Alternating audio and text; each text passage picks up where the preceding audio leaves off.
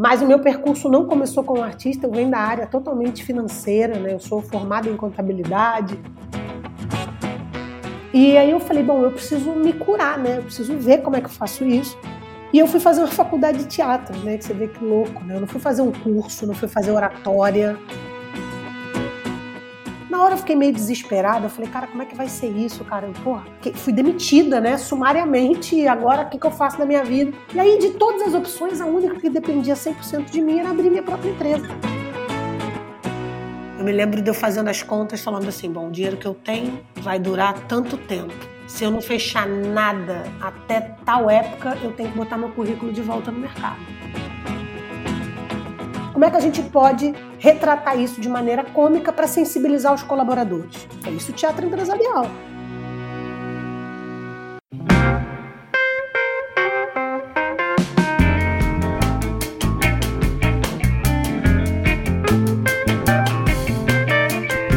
Muito bem, muito bem. Começando mais um episódio aqui do podcast Movendo-se. Eu sou Éder Monteiro.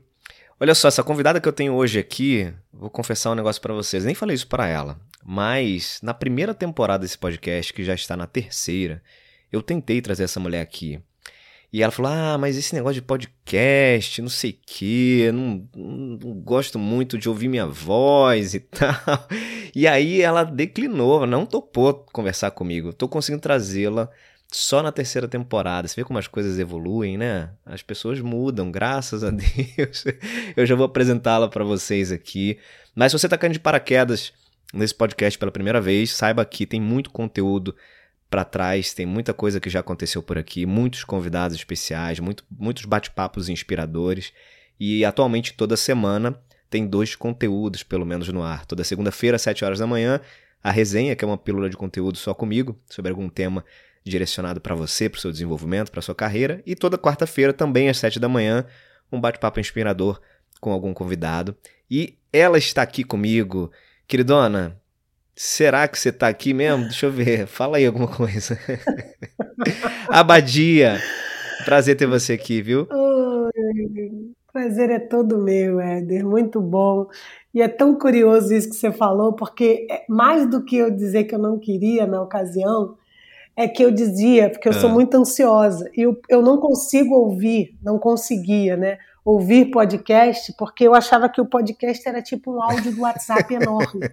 Que é aquela coisa que você não consegue interagir. Eu não consigo falar com a pessoa se eu não puder, é, sabe, Sim, dividir com ela. Eu fico enlouquecida. Só que hoje então, tudo, tudo já mudou, né? E hoje o WhatsApp tem velocidade uhum. 2, ou seja, o podcast, se você quiser, você consegue. Ou seja, tudo mudou. Tudo mudou. Eu falei, bom, e para ironia do destino, né? Eu, eu falei, mordi tanta língua, né? Que hoje até isso é, faz parte da Criou minha realidade. Criou seu próprio, né? Você tá é com um podcast louco. no ar hoje em dia. Gente, mas o meu filho é que falou isso um dia. Eu falei, cara, eu não vejo função de podcast. Aí meu filho, mãe, você usa o podcast, você vai Sim. dirigir, você vai tomar um banho, você vai fazer alguma tarefa que você não precisa ficar olhando, é super prático. Eu, Tá aí. Olha, olha meu filho, tá aí. Você falou uma coisa, eu não, eu não conseguia, eu sou muito audiovisual e eu não conseguia imaginar o podcast. Falei, como é que eu vou ficar ouvindo? Mas eu ouço rádio, uhum, é a mesma uhum. coisa. E eu demorei muito tempo para pegar essa funcionalidade do, do Confesso que eu não ouço muitos, mas hoje eu já ouço alguns, isso aí, que é uma evolução. Daqui a pouco você vai estar tá super in nessa, nesse tipo de mídia. Ó, oh, deixa eu te fazer uma pergunta aqui. Aliás, já te, já te direcionar para o início desse bate-papo aqui, que todo Sim. convidado passa por isso, por uma sabatina. Tô brincando, não é uma sabatina não. Aqui vai ser uma conversa Opa, leve, informal. Sinta-se em casa. Mas para a gente começar, quero que você se apresente sem falar o que você faz. Quem é a Abadia? É assim, é, é muito legal, né? A gente está tão acostumado a falar, e, e, quando, você, quando você falou essa pergunta, sem falar o que você uhum. faz, né? É, é, a gente não está acostumado com Nem esse um exercício, né? A gente está acostumado a, a, colocar o nosso crachá, né? O que, que a gente faz no dia a dia, com a nossa formação, quantos diplomas a gente tem. E, e essa desconstrução, para mim, é uma desconstrução de falar de mim, é muito estranho porque vai sempre para um lado, né? Ou o lado da autopromoção, eu sou uma pessoa muito perfeccionista, que é mentira, eu não sou perfeccionista, só dei um exemplo, se tem uma coisa que eu não sou é perfeccionista, é, mas a gente sempre vai para esse lado, ou da autopromoção, ou eu, tô falando pelo menos eu, né? Ou eu vou para um outro lado que é um lado pejorativo. Olha, eu sou muito desorganizada, sim, sou bagunceira, sim. sou faladora. Ou seja, quando a gente se apresenta, o grande desafio é a gente tentar ser mais neutro possível sobre nós mesmos, o que é uma tarefa uhum. quase impossível, pelo menos uhum. para mim. Então, mas falar um pouco de mim, assim, é interessante. É, quando eu me vejo, eu me vejo uma pessoa madura. Tem uma frase que me retrata muito bem, que é: eu sempre sonhei em ser uma coroa milionária e metade eu consegui, que eu tô coroa. E isso é maravilhoso, maravilhoso, pensar que realmente eu adquiri a minha idade, eu adquiri essa idade. Venho trabalhando a questão do humor, eu acho que eu sou uma pessoa muito bem-humorada. E para contraponto da pessoa bem-humorada que eu sou, eu sou extremamente irritadíssima. Ou seja, é, é, muito louco que eu carrego esse bom humor, é, é legal, mas assim, parece que se você falar alguma coisa que me desagrada. Ó, eu, eu conheço monstro, isso sabe? aí tipo, como acabou. bipolar. é, talvez eu não tenha ido no psiquiatra de propósito para não receber um diagnóstico formal. Talvez, talvez. Mas tecnicamente eu tenho isso, assim. Não é, não é uma bipolaridade do nada, mas eu sou assim muito irritadíssima. Eu tenho uma tolerância. Para você ter ideia, meu apelido é Porsche. Porsche. É que vai de 0 a 100 em fração de segundos. Então, assim, é, é muito sensacional quando eu penso com essa dualidade, o quanto que eu sou super, me acho super legal, super bacana, mas ao mesmo tempo sou uma pessoa muito pavio curto. Uhum. E, e, e tô sempre em busca desse equilíbrio. Você até falou antes da questão de você estudar sobre inteligência emocional. Tá aí um negócio que eu não tenho. Eu não tenho uma inteligência emocional apurada de verdade, isso diagnosticado no processo de recrutamento e seleção, uhum. foi diagnosticado que eu tenho a minha inteligência, meu QI é inversamente proporcional ao meu QE. Não estou brincando. Acontece é muito. Inversamente Você não está sozinha. Acontece muito. É. O, a, a, a, é. boa notícia que eu costumo dizer sobre esse assunto, a boa notícia é que QI a gente não desenvolve, mas QE hum. todo mundo é capaz de desenvolver. Então, Pois é. Enquanto você tiver é. vida e saúde, é tempo. É isso. Eu tô nessa, eu tô nessa vibe. Então eu sou essa pessoa, né, bem-humorada, madura, consciente da, da, do, do, da descompensação emocional que eu tenho muitas vezes, mas em busca desse aprimoramento, porque eu sei que inteligência emocional é absolutamente tudo. Assim, é uma das coisas que eu tenho mais convicção Legal. é que a hora que você controla o seu sentimento, tá tudo bem, porque na verdade a única coisa que você pode controlar na vida é o seu sentimento. o resto você não manda em mais nada. Mais você tem uma nada, coisa que você não manda é nas outras coisas. Então, eu estou em busca dessa independência aí, cognitiva, psicológica. Essa sou eu. Legal, legal, maravilhoso. Gostei, gostei demais dessa apresentação. Agora, você é um monte de coisa também, né, Abadia? Como é que você se define profissionalmente, hein? Artista, empresária, escritora, palestrante, tem um currículo aí. Queria que você contasse um pouco da sua história pra gente, do que, que te trouxe até aqui. A gente vai entrar daqui a pouco no, no, no teu momento atual. Sim, é, bom, eu, eu costumo dizer que eu, assim, se eu fosse me definir, eu sou uma artista. Uhum. Hoje, hoje eu não tenho nenhum problema de falar nisso. Também durante algum tempo dizia, eu sou empresária. Uhum. Né? preferia me chamar de empresária, porque eu tinha vergonha de dizer que era artista e não ser famosa. Olha que engraçado. Olha. Todas as vezes que eu dizia, eu sou artista, a pessoa falava, é, é o quê? Da eu sou atriz. É, em qual novela, né? E aquilo me incomodava demais, que eu falava, não, que eu sou atriz de teatro. Ah, é? Qual peça? É que eu sou de atriz de teatro corporativo. Tipo, era um nicho que ia segmentando tanto que eu passava a ter vergonha, então eu falava, eu sou empresária. Uhum. Aí pronto, empresária resumir. A empresária de quê? Empresária de teatro empresarial. Olha, empresária de teatro empresarial. Legal. Mas eu demorei muito tempo para me definir também, faz parte desse meu amadurecimento. Eu sou uma artista, sim. É, hoje eu tenho muita convicção disso, tenho muito orgulho de dizer que sou artista. Mas o meu percurso não começou como artista, eu venho da área totalmente financeira, né? Eu sou formada em contabilidade. Você é contadora? É, tra... Olha. Eu sou contabilista, sabia, eu sou técnica em contabilidade. Eu sou Caramba, técnica em contabilidade, não. mas fiz uma faculdade de finanças, né? Hum. É, para estudar mesmo, era mercado de bolsa de valores. Eu tá, fiz uma faculdade tá. de executivo de finanças, isso em 99, que me serviu para nada, porque eu percebi que se eu trabalhasse com isso eu ia morrer em menos de seis meses porque aquele negócio de bolsa, compra, vende, compra, vende. Eu a 220, Meu com Deus. o coração do jeito que é. Eu não tinha condição nenhuma de sobreviver. Mas, e acabei enveredando para a área comercial, muito louco, né? Fui parar na área comercial depois que larguei contabilidade, DP, tudo isso. E trabalhando numa das empresas na área comercial, um diretor meu me chamou para palestrar para 150 empresários. E aí foi uma coisa muito interessante, porque eu sou muito extrovertida. Uhum. Eu converso com diversas pessoas, nunca tive problema para conversar com pessoas. Você é daquelas que faz descobri... amizade na, na cabine de pedágio, né? Faço, faço amizade, faço amizade. Se fizer uma viagem longa, eu saio com o WhatsApp, se bobear número de conta e o caramba. É uma muito coisa bom. de doido. E muito conversadeira tal, só que quando eu tive diante da, da hipótese de palestrar para 150 pessoas, a minha glote fechou. Hum. E eu me senti muito estranho. Eu falei, gente, não estou me sentindo bem, eu não quero fazer, eu não quero fazer isso, eu não vou passar por isso. Não, não e ali eu descobri o meu primeiro, assim, eu descobri meu segundo pânico. Eu tenho um, realmente um histórico de pânico, é, mas é de saúde, né? Mas eu descobri o pânico de falar em público. Que Olha. era de fato um pânico, mas era um pânico mesmo. E de suadouro, de. E eu falei, eu falei, não vou fazer.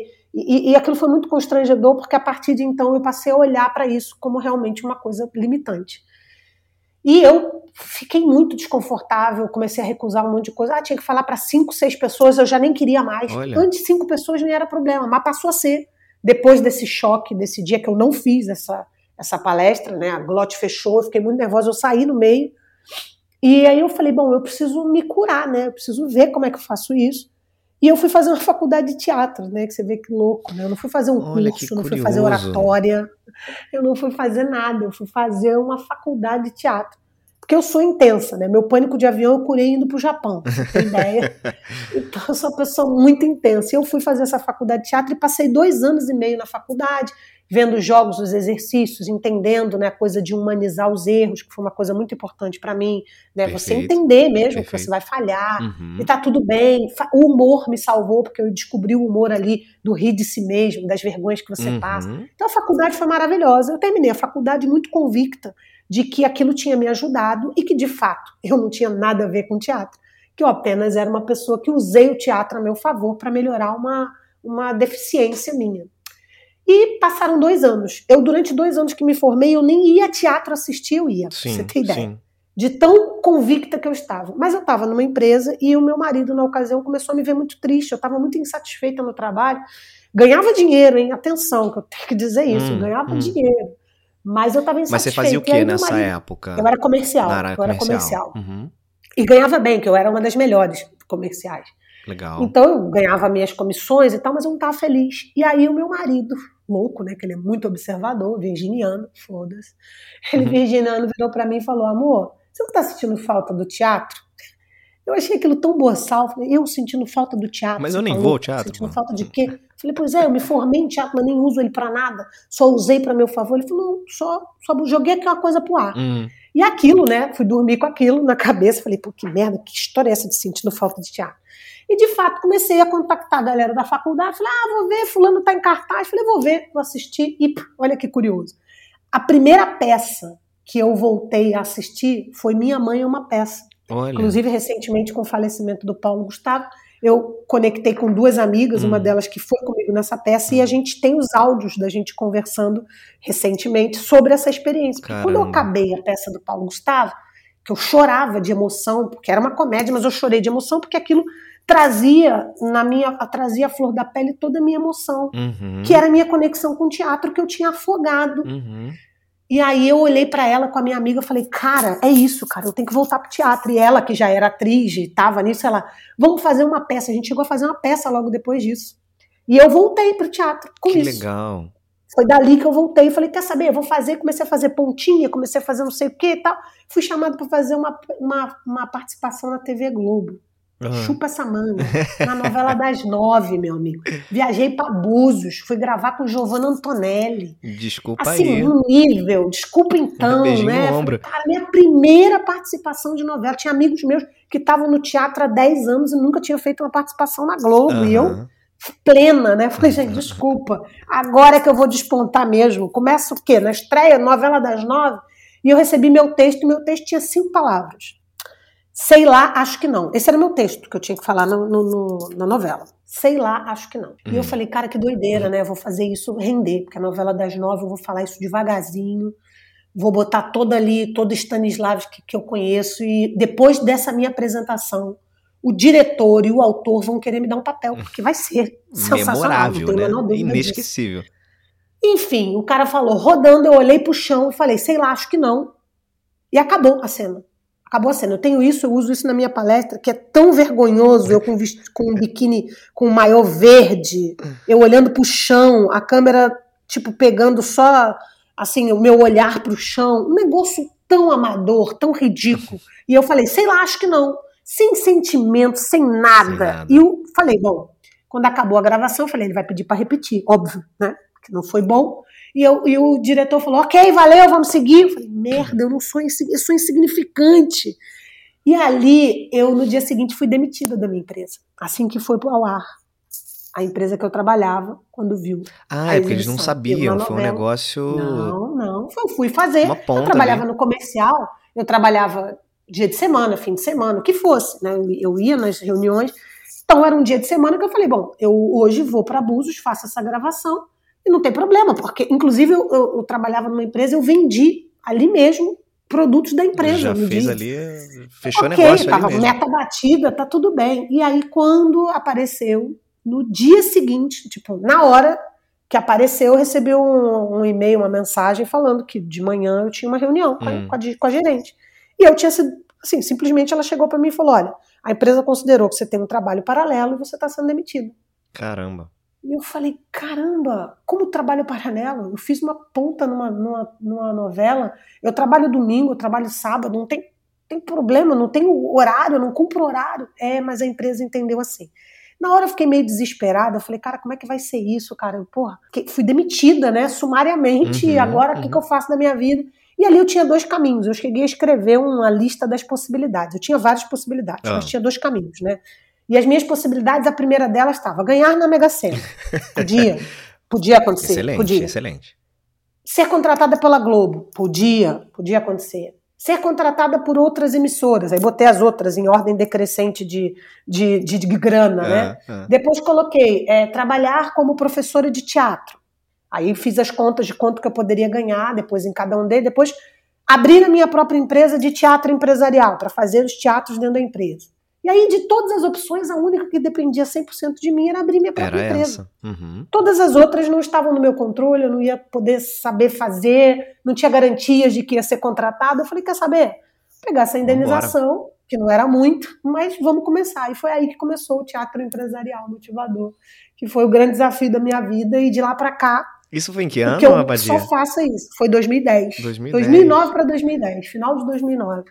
Cara, que legal. E assim, a grande virada, eu costumo dizer que foi o que empurrou a minha vaquinha, né? Aquela, aquela uhum. gerente maravilhosa, uma pessoa querida hoje da minha vida, eu tenho uma gratidão por ela, ela empurrou minha vaquinha e foi a melhor coisa que me aconteceu, porque senão eu talvez não tivesse tido a coragem de eu me demitir e, e partir para essa empreitada. Contei muito longa a minha história. Nada, aqui é não tá longa nada. E você sabe que é uma coisa muito comum, né? E, e acredito até que o próprio podcast nasceu muito em função disso, em função de dar voz e trazer conteúdos para mostrar para as pessoas que a, a, insatisfação com a sua vida profissional ela é comum a milhares e milhares Sim. de pessoas. E tem uma coisa que também é muito comum, exatamente essa que você falou. A gente acaba virando meio que refém daquele emprego, apesar de não ser Sim. feliz naquilo, porque você está ganhando seu salário, está pagando sua conta, Sim. você vai vivendo ali. E o conforto fideliza, né, Fideliza, querido? fideliza. Pô, como é que eu vou romper isso do nada? Isso, né? E aí é vem alguém e rompe para você, que é o que acontece Exatamente. na maioria dos casos. É, o, o grande problema nesses casos é que a gente, em geral, não está preparado para esse rompimento. Né? Não, a gente é pego não. de surpresa, a gente não faz um, um. não tem um plano B né? Se essa é, listinha, por exemplo, se essa listinha toda que você fez aí tivesse sido feita antes, né, com você empregada claro, e tudo, ainda que não fosse claro. virar nenhuma chave, mas Sim. talvez o susto seria menor, talvez você né, tivesse ali um, um uma A gente saída... não ensaia isso, não né? Ensaia, a gente não ensaia não isso, ensaia. essa é a grande verdade. E foi um baque mesmo, e eu, assim, estava muito assustada no início, mas é, assim, foi o melhor, definitivamente, foi a melhor coisa que me aconteceu, assim. É, é, eu lembro, eu me lembro de eu fazendo as contas, falando assim, bom, o dinheiro que eu tenho vai durar tanto tempo. Uhum. Se eu não fechar nada até tal época, eu tenho que botar meu currículo de volta no Uhum. mercado. Uhum. Considerando que eu poderia demorar mais X tempos para me recolocar, enfim. Sim. sim. É uma conta, é uma decisão, é uma escolha, é renúncia, é medo. De cara, Tudo no dia isso. seguinte, eu já não tinha plano de saúde, não tinha celular corporativo, não tinha combustível, não tinha seguro, não tinha. Ou seja, no dia seguinte que você sai da empresa, você está com menos é, é, é, uma grana Isso, né, mensal isso. na tua conta que você vai ter que passar a gastar com isso. É, Isso. então te assusta muito, né? Porque você fala, pronto, agora eu não posso mais. É, e, e talvez, trás assim, a disso. gente, é claro que é muito fácil falar, né? Assim, ah, você tem que se planejar, você tem que ter uma estru um plano B, você tem que ter um. É, é. Isso não vai. Dois anos de salário, É, isso dois não anos do vai. seu salário guardado. Sim, sim, maravilhoso, né? Mas assim, isso não vai ah, eliminar o susto de uma demissão. Não. Jamais. Nem te dá tranquilidade sobre o futuro. Porque E você nem te dá tranquilidade. Talvez reduza um pouco a, a ansiedade ou a sensação ali de pânico, de desespero, exatamente. O desespero. Reduz ali o Você desespero, o pânico, porque É você isso, tem é. um plano B, você tem, É. olha, se isso acontecesse, tá aqui, ó, eu tenho no papel o que eu faria. Sim. Então eu vou consultar isso aqui, já tenho um, um norte, eu não preciso começar do zero a pensar, porque você, você pensar num momento crítico de extrema, de extremo É. Cabeça estresse, estressada, é, é, difícil lógico. você raciocinar sobre isso, né? Então fica aí, você É. trouxe um, um, um exemplo super legal de como é importante a gente ter esse cuidado de parar um pouco Sim. no, do- na nossa rotina ou nosso emprego estável, entre aspas, e Sim. planejar, cara, como é que são os meus próximos passos? Se der merda aqui, se acontecer uma coisa, se eu for demitido aqui, e aí? Que Isso que eu se faço? tiver correndo tudo bem, seria Sim. aconselhável. Agora, se você já está com sinais de infelicidade, isso é mais do que urgente, Perfeito, entendeu? Isso é obrigatório, perfeito, isso é total. mandatório, entendeu? Total. Não tem condição, não tem como a pessoa manter isso e continuar, porque eh, acho que boa parte da- das doenças psíquicas Uhum. que o mundo também está vivendo hoje é fruto de, de um conjunto de infelicidades que a gente vai colocando no potinho Concordo. e vai deixando para depois. Ah, depois eu resolvo isso aqui. Ah, depois eu vejo isso aqui. Depois eu, ah, tá bom. Não dá tempo de eu pensar nisso. E isso vai ser cobrado uma hora, né? Isso aí, essa conta chega, né? É, com E me diz uma coisa, você começou então lá em 2009, 2010 a essa empreitada de ter a sua, sua empresa, eh, que ali o foco, né, o core business ali era teatro empresarial. E me conta como é que Sim. foi esse começo, assim, quando é que você se deparou com, com projetos ou com coisas acontecendo que você falou, puta, cara, é isso, era isso mesmo que eu queria, é isso que vai me realizar daqui pra frente. Quando é que foi? Houve um estalo, assim, houve uma situação específica ou um contrato que você fechou? Houve. Houve, houve, houve um momento muito. Eu comecei a, a minha, a minha empresa, eu e um sócio que era um amigo meu da faculdade. Uhum. E como eu era comercial, né, qual era o nosso combinado? Eu ia captar clientes, ele escrevia os textos, ele atuava, e eu continuava na área de negócios, mas eu estava só mais próxima do teatro, mas eu não estava como, como artista, eu estava só próxima do teatro, né? Uhum. Eu tinha trazido o teatro como negócio para minha vida.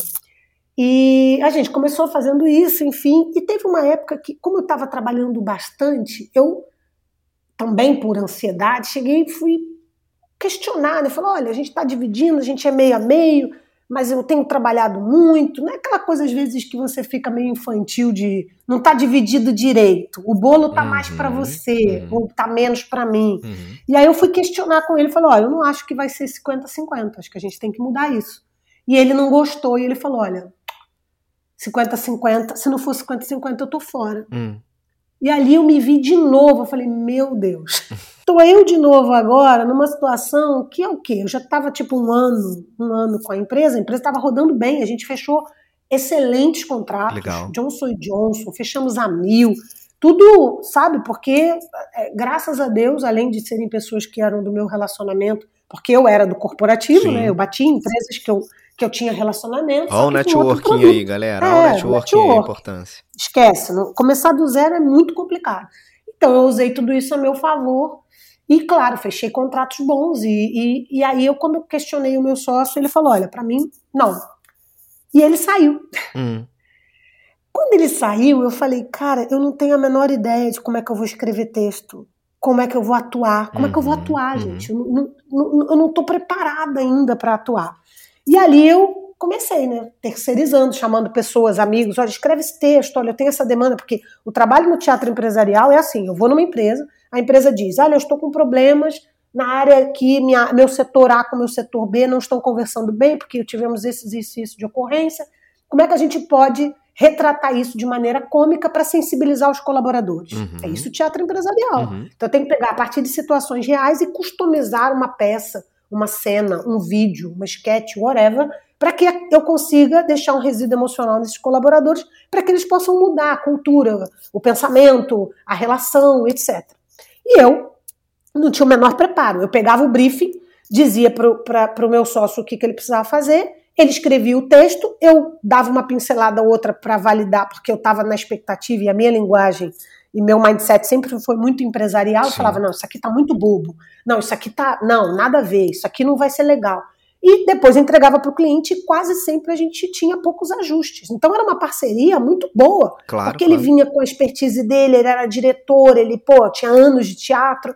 E de repente eu me vi e falei, gente, e agora? E aí eu falei, bom, vou fazer a mesma coisa, vou pegar o briefing, vou entregar para alguém, se alguém vai escrever, e eu vou validar e vou entregar, e vamos começar a fazer assim. E ali foi outro grande salto, outra uhum. expansão, uhum. que eu comecei a lidar com outras pessoas, com coisas diferentes, e ali eu comecei a atuar. Uhum. Então tinha situações que eu ia para o briefing, fazia o, o, o, o, que a gente chama de laboratório, né, que às vezes entrevistava as pessoas na empresa para entender, e depois eu estava no palco. E ali eu falei, gente, é isso que eu quero. Eu quero oh, participar do ciclo inteiro. Eu quero participar de tudo. Eu não quero só ficar vendendo, porque isso era o que eu fazia antes.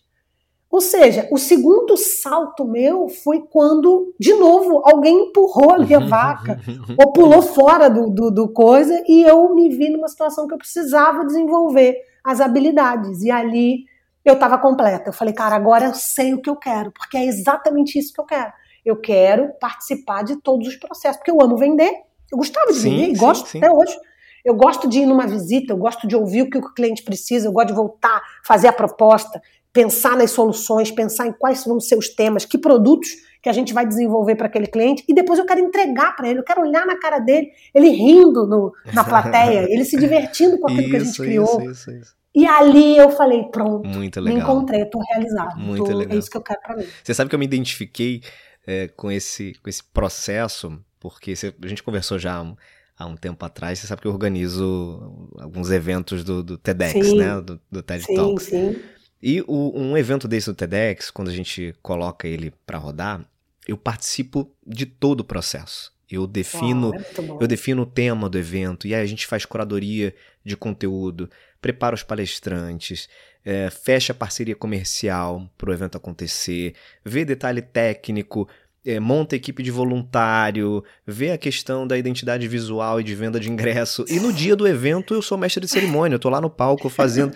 E é um negócio que eu adoro, assim. Você vive de fato é. de ponta a ponta aquilo. É e talvez a intensidade que a gente coloca né, no trabalho quando a gente vive toda, toda, todo o processo é muito diferente. É muito, porque você você você sabe cada dificuldade, sim, sim. você sabe cada ponto, você sabe o que, que você pode melhorar ali, o que, que o que, que quando falha, você sabe exatamente, nossa, isso aqui uhum, eu preciso uhum. melhorar ainda, isso aqui, nossa, isso aqui é recorrente, eu ainda não estou no, no, ponto que tem que estar, tá. ou seja, é, num processo completo. Inclusive, você, como mestre de cerimônia, vai perceber que vai ter dia que a plateia plateia é sempre diferente, nunca é a mesma, mesmo que você desse o mesmo texto, ia ser sempre diferente.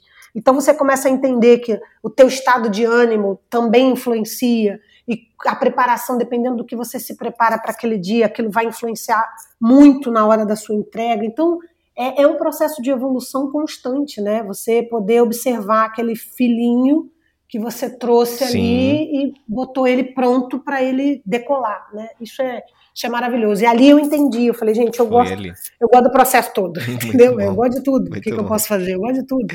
E vem que cá... bom poder fazer o que você pode fazer tudo, né? Demais, opa, demais.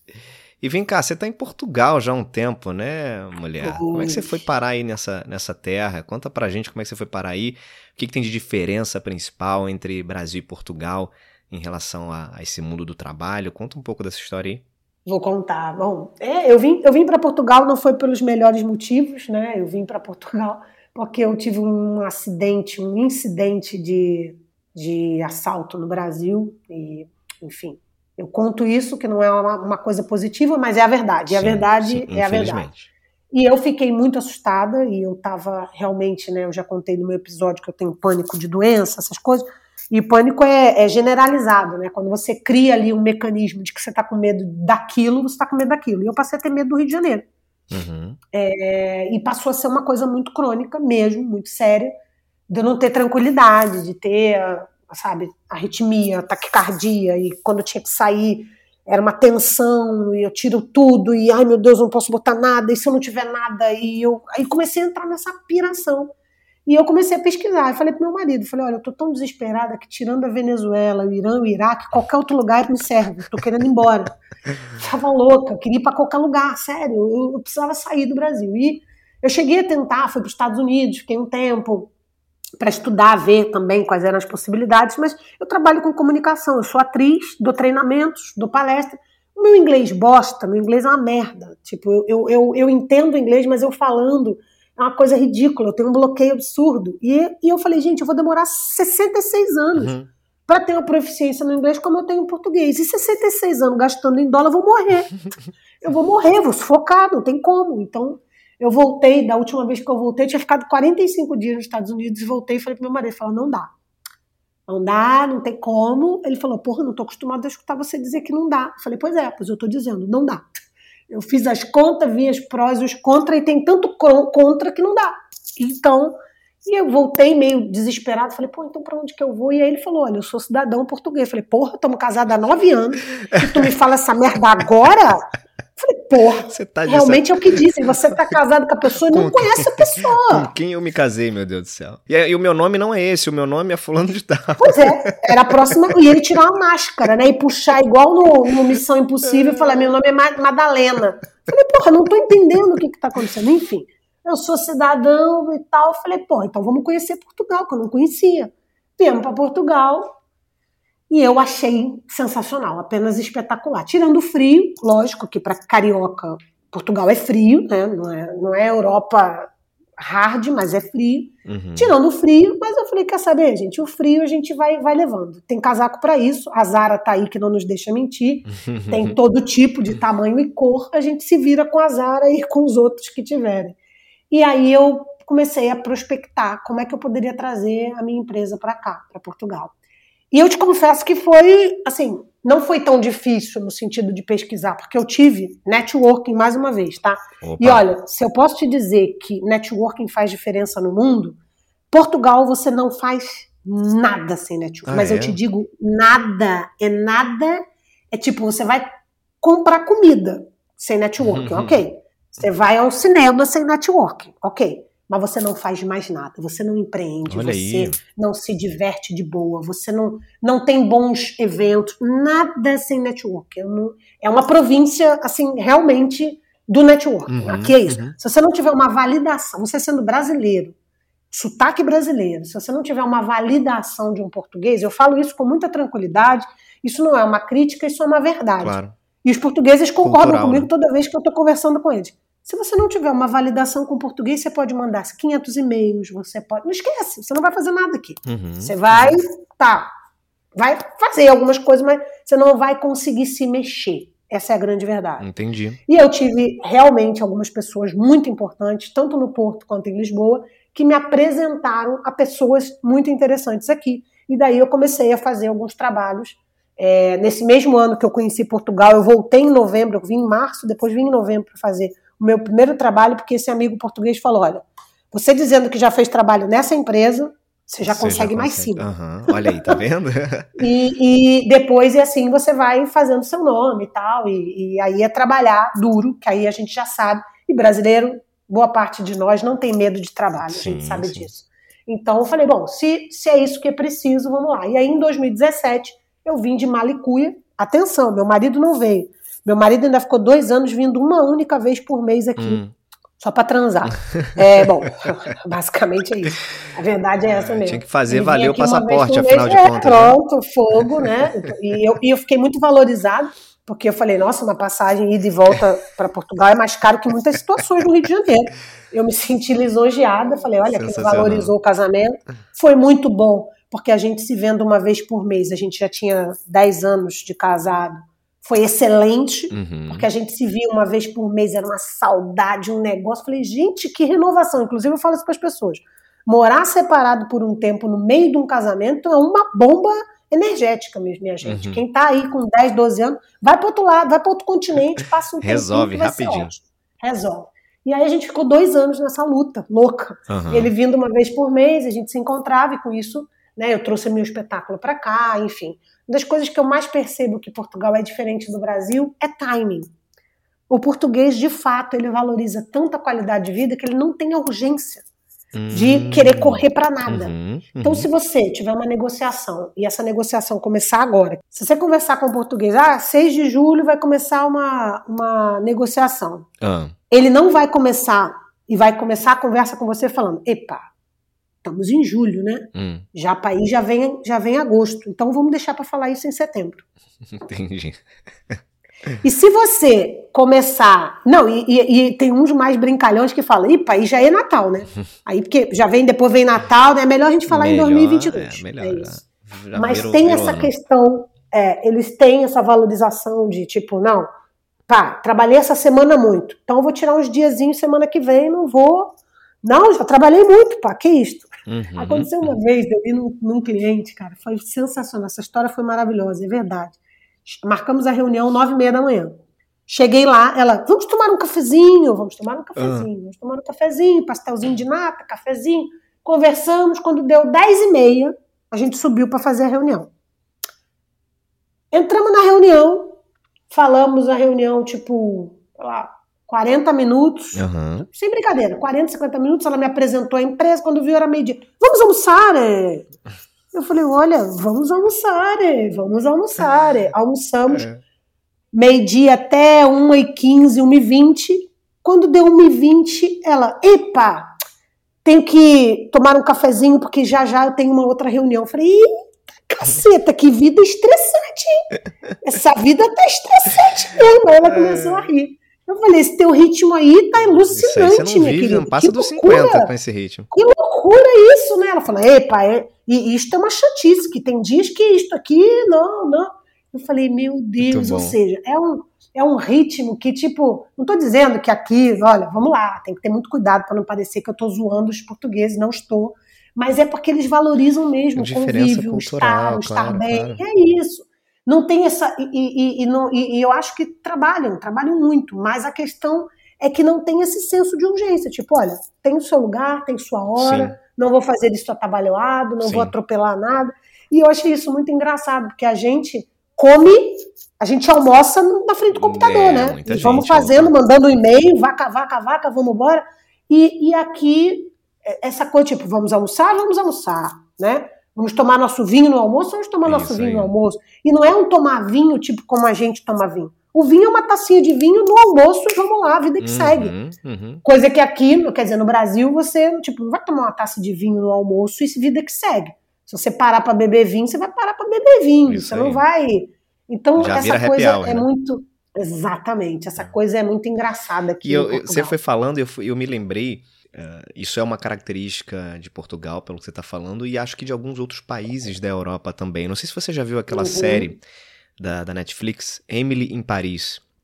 Conta não, a história. Não vi, é super, Paris, não. É super legalzinha. É uma, uma jovem americana que ela trabalha numa empresa nos Estados Unidos e a sede da empresa fica em Paris, na França. Okay. E ela consegue uma transferência lá para trabalhar na área de marketing da, da, empresa e vai morar então, sai dos Estados Unidos e vai morar em Paris. E tem vários momentos da série que eles fazem essas provocações e até essas brincadeiras em relação à diferença do estilo de trabalho do americano pro Imagina. francês, no pro parisiense. E tem, uma, tem um trecho senhora. especificamente que um deles, um, um dos franceses fala assim: "Mas olha só, o negócio é o seguinte, a gente aqui, a gente trabalha pra gente viver. E vocês lá, vocês vivem para trabalhar, vocês só querem trabalhar, trabalhar. Não, a gente aqui, o trabalho é uma, partezinha da nossa vida, né? E é isso, é, é muito, isso... me parece muito com o que você tá falando aí, né, do português. É isso, é. E aqui eu percebo muito isso, tipo, essa loucura que às vezes a gente vai trabalhar, manda e-mail, WhatsApp. Meu amigo, esquece. Uhum. Não vou mandar o WhatsApp pro cara 8 e meia, 9 horas da noite, porque primeiro que ele não vai te responder.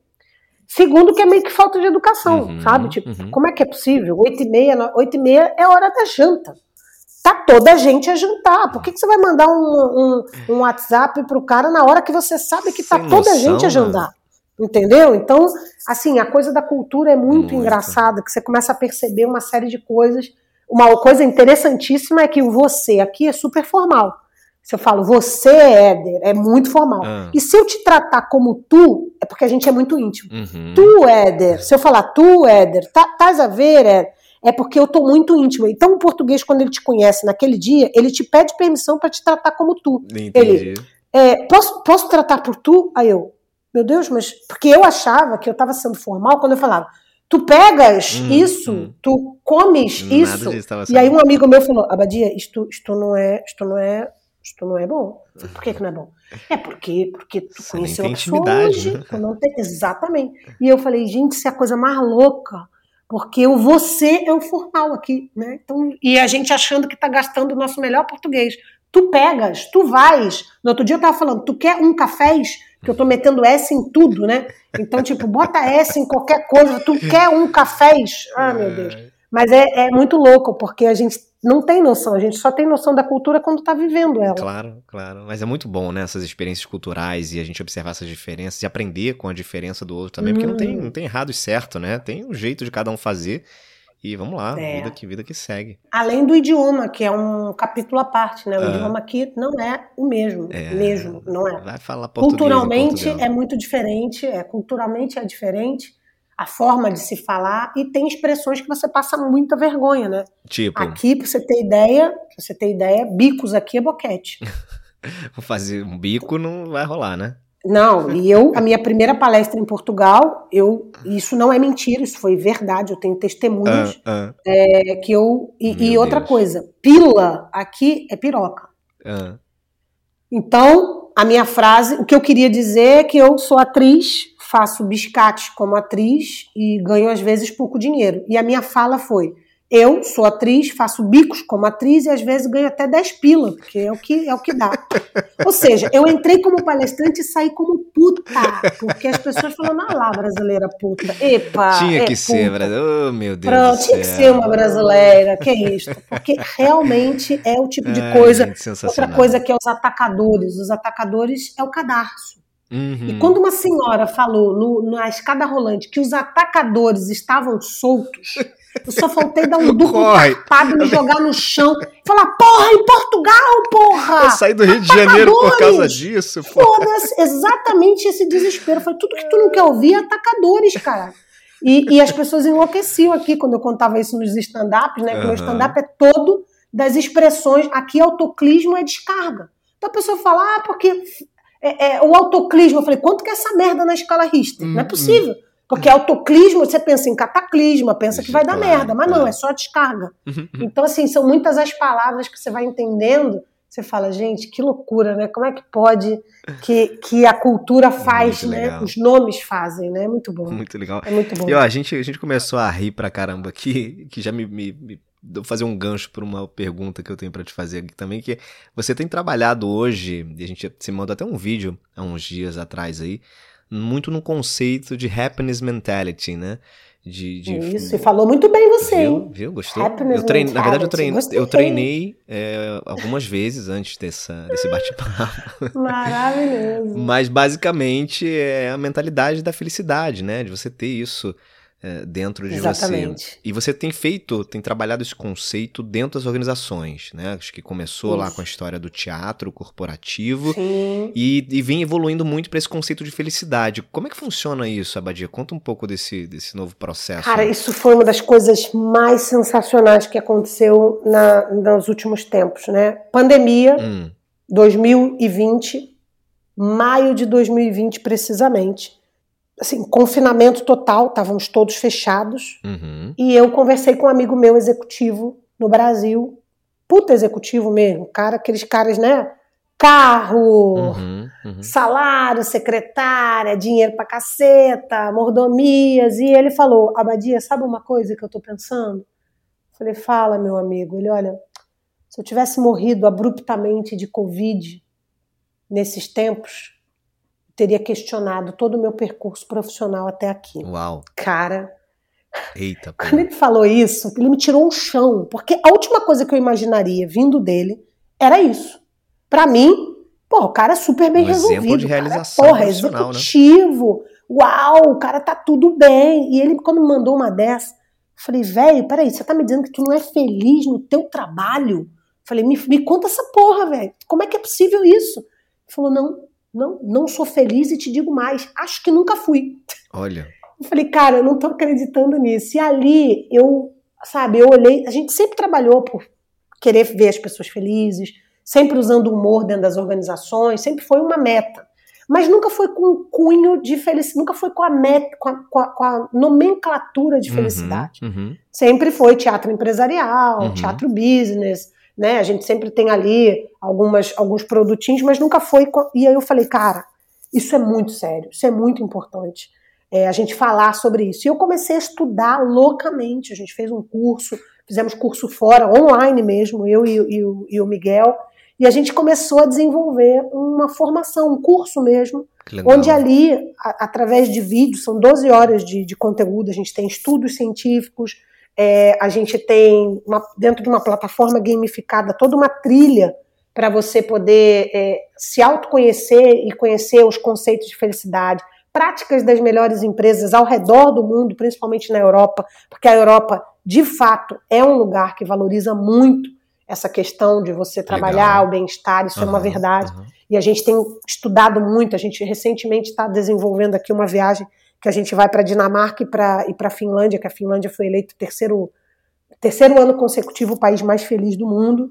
Olha que legal. Então, a gente começou a estudar muito sobre isso, sobre toxicidade dentro do ambiente de trabalho, e criamos um curso. E esse curso, assim, é um, uma das obras-primas, assim, sem modéstia nenhuma, uma das coisas mais maravilhosas que eu tive a oportunidade de, de contextualizar, porque não é só para o trabalho, o que é muito legal. Uhum. Como hoje em dia o trabalho e a casa são praticamente os mesmos lugares, sim, na maioria sim, dos sim, lugares do mundo, a gente descobriu que agora as pessoas não têm mais o, a fuga de vou pro happy hour. Isso. Eu vou chegar tarde, que se foda. Vou chegar tarde, vou dar um migué em casa e vou chegar tarde. Acabou.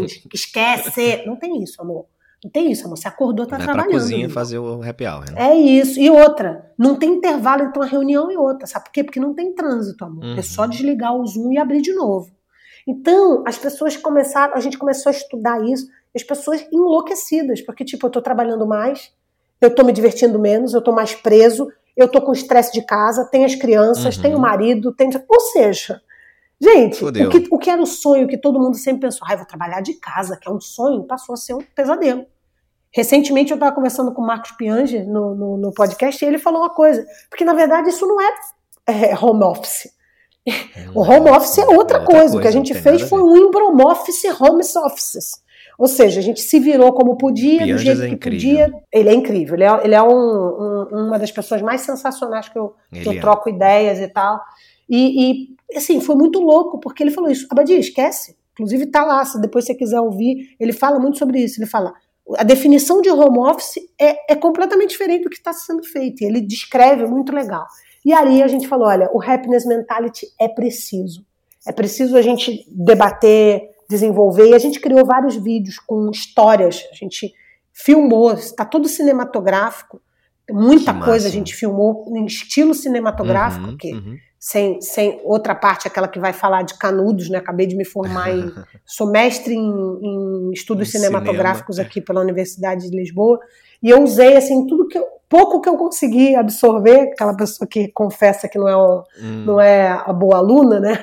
Mas o pouco que eu pude absorver, eu, eu quis reverter nesse processo do happiness mentality. Então a gente tem histórias incríveis incríveis, histórias assim de verdade, que são os episódios do Se Eu Te Contar Você Acredita, que legal, são histórias isso. que a gente caçou sobre, sim, tem até uma que dá para depois até não sei quanto tempo a gente tem, dá para dividir, hum. mas é, é interessantíssimo como isso mexeu com a gente, a compreensão da felicidade, a forma da gente olhar para uma série de coisas, ou seja, a gente fez um negócio mirando no que viu e acertou no que, no não, que viu, não viu, isso nos ajudou uhum, de um uhum. jeito fantástico. Então, o Happiness Mentality hoje é a minha menina dos olhos, é o produto, é um produto mesmo que a gente que recentemente maneiro desenvolveu e que a gente está muito feliz. A gente agora uhum. tem tá na rede social, uhum. é, virou podcast, é, tem agora esse programa. A gente está desenvolvendo até no segundo momento é, produtos físicos mesmo, né? Tipo frutos secos. O que, que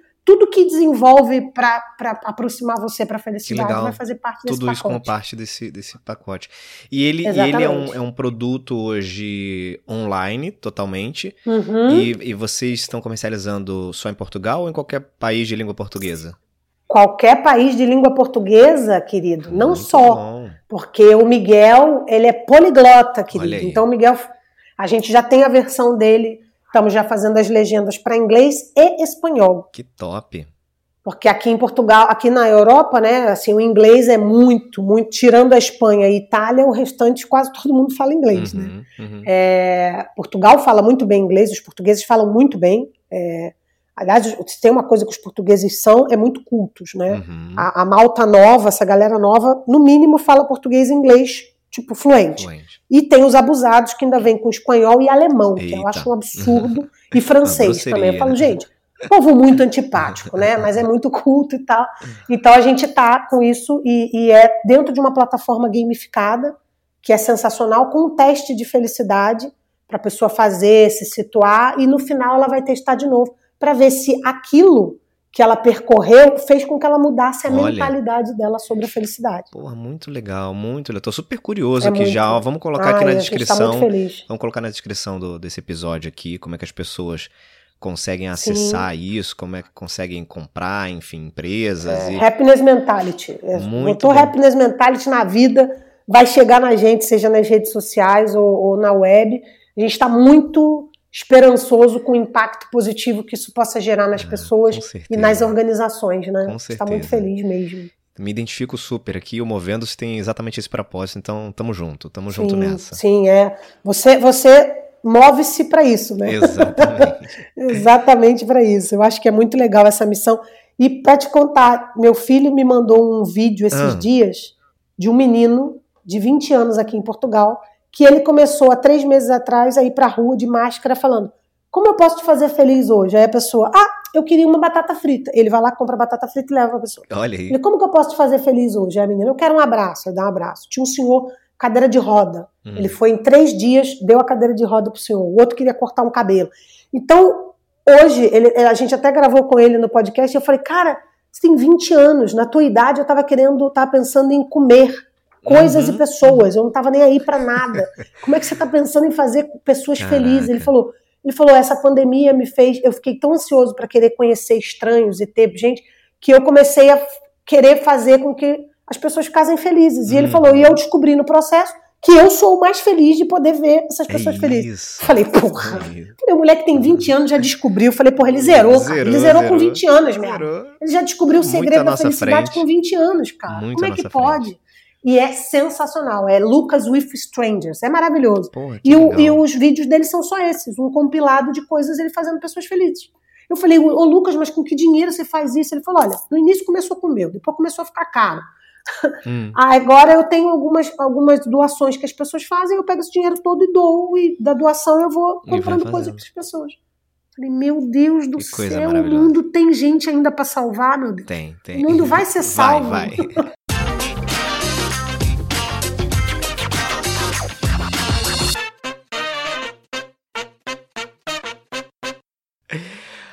Abadia, querido, vamos chegar aqui na reta final do nosso papo, que tá delicioso. Nessa. Tempo passando rápido pra caramba aqui. É, Mas eu queria saber de você agora, qual foi a coisa mais importante que você aprendeu na sua vida até hoje? Ai, meu Deus, isso é tão. Isso é tão.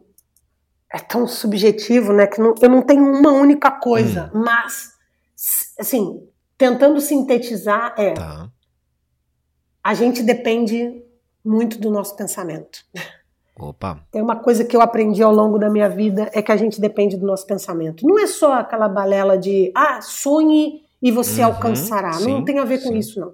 Tem a ver com quando eu tô mal, assim, tô triste, eu fico mais triste. Se eu não reverter esse pensamento, a tendência é ficar mais triste. Então, é nessa hora que você tem que pensar e trabalhar o seu pensamento, o músculo né, total, né, da, da, da sua mente, para que ela possa ter elasticidade suficiente para você entender e falar: epa, peraí, eu posso olhar isso por um outro ponto de vista. Uhum. Bora olhar por um outro ponto de vista. E isso é uma das coisas que eu tenho treinado e uma coisa que eu aprendi ao longo desses estudos, e principalmente com o Happiness Mentality, é, já desde o do, do, do, início desse estudo, que cada vez mais está comprovado que a gente depende do nosso pensamento mesmo. Total, muito. total. Isso é inteligência emocional na veia, inclusive, viu?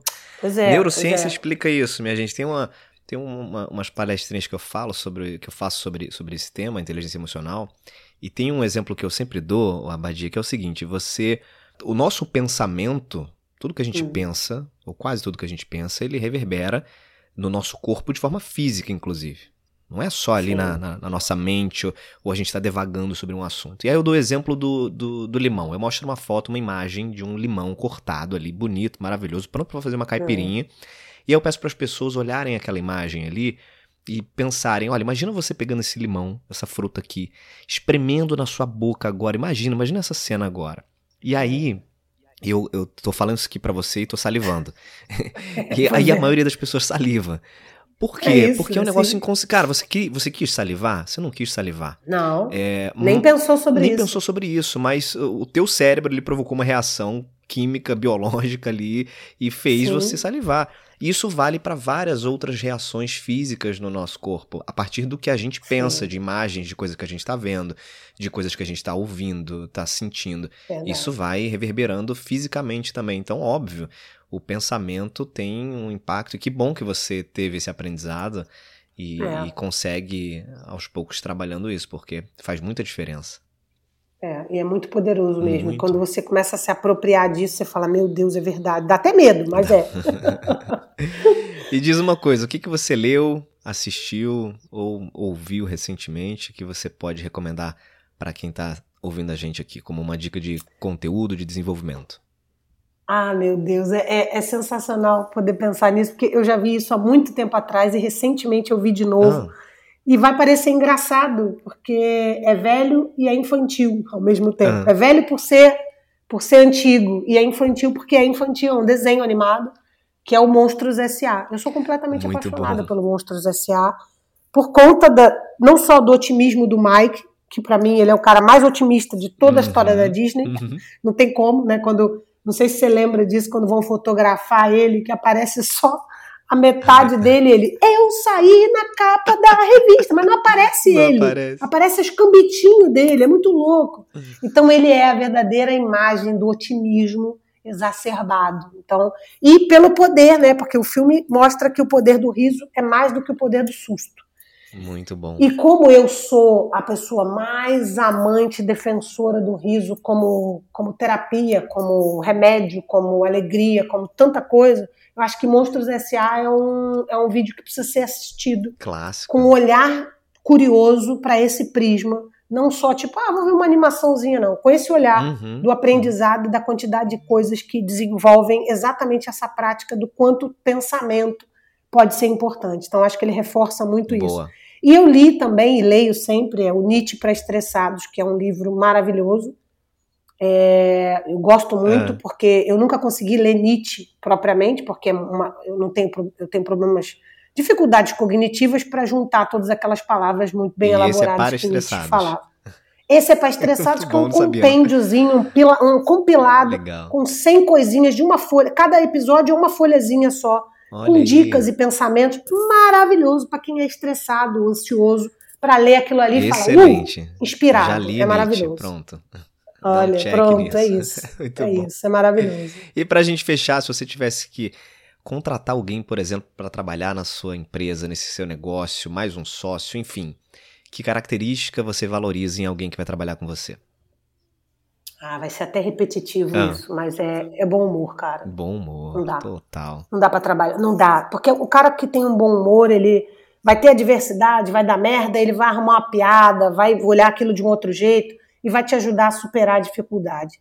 Aquela hiena do ó dia, ó azar, uhum, não tem condição. Não tem, não, não dá, tem condição. Não você não vai, você não vai prosperar, desculpa, não vai prosperar. E se, e se alguém que está ouvindo isso se considera hiena, aproveita a dica anterior que você depende do seu pensamento. Então você passa, você pode mudar seu prisma favor, e não ser favor. mais essa hiena desesperada e mudar, porque ninguém aguenta.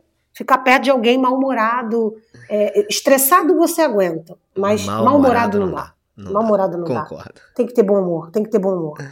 Abadia tá. Vieira, querida, que papo sensacional. Adorei conversar com você. Ai, eu estava certo muito, lá é. no início do podcast, na primeira temporada, quando eu quis gravar com você, eu estava certo de que daria um papo muito bom e não, não deu outro. Mas tudo tem seu tempo e com certeza. Tudo tem seu tempo, é verdade. foi melhor querido, a gente ter é feito agora porque coisas aconteceram de lá para cá.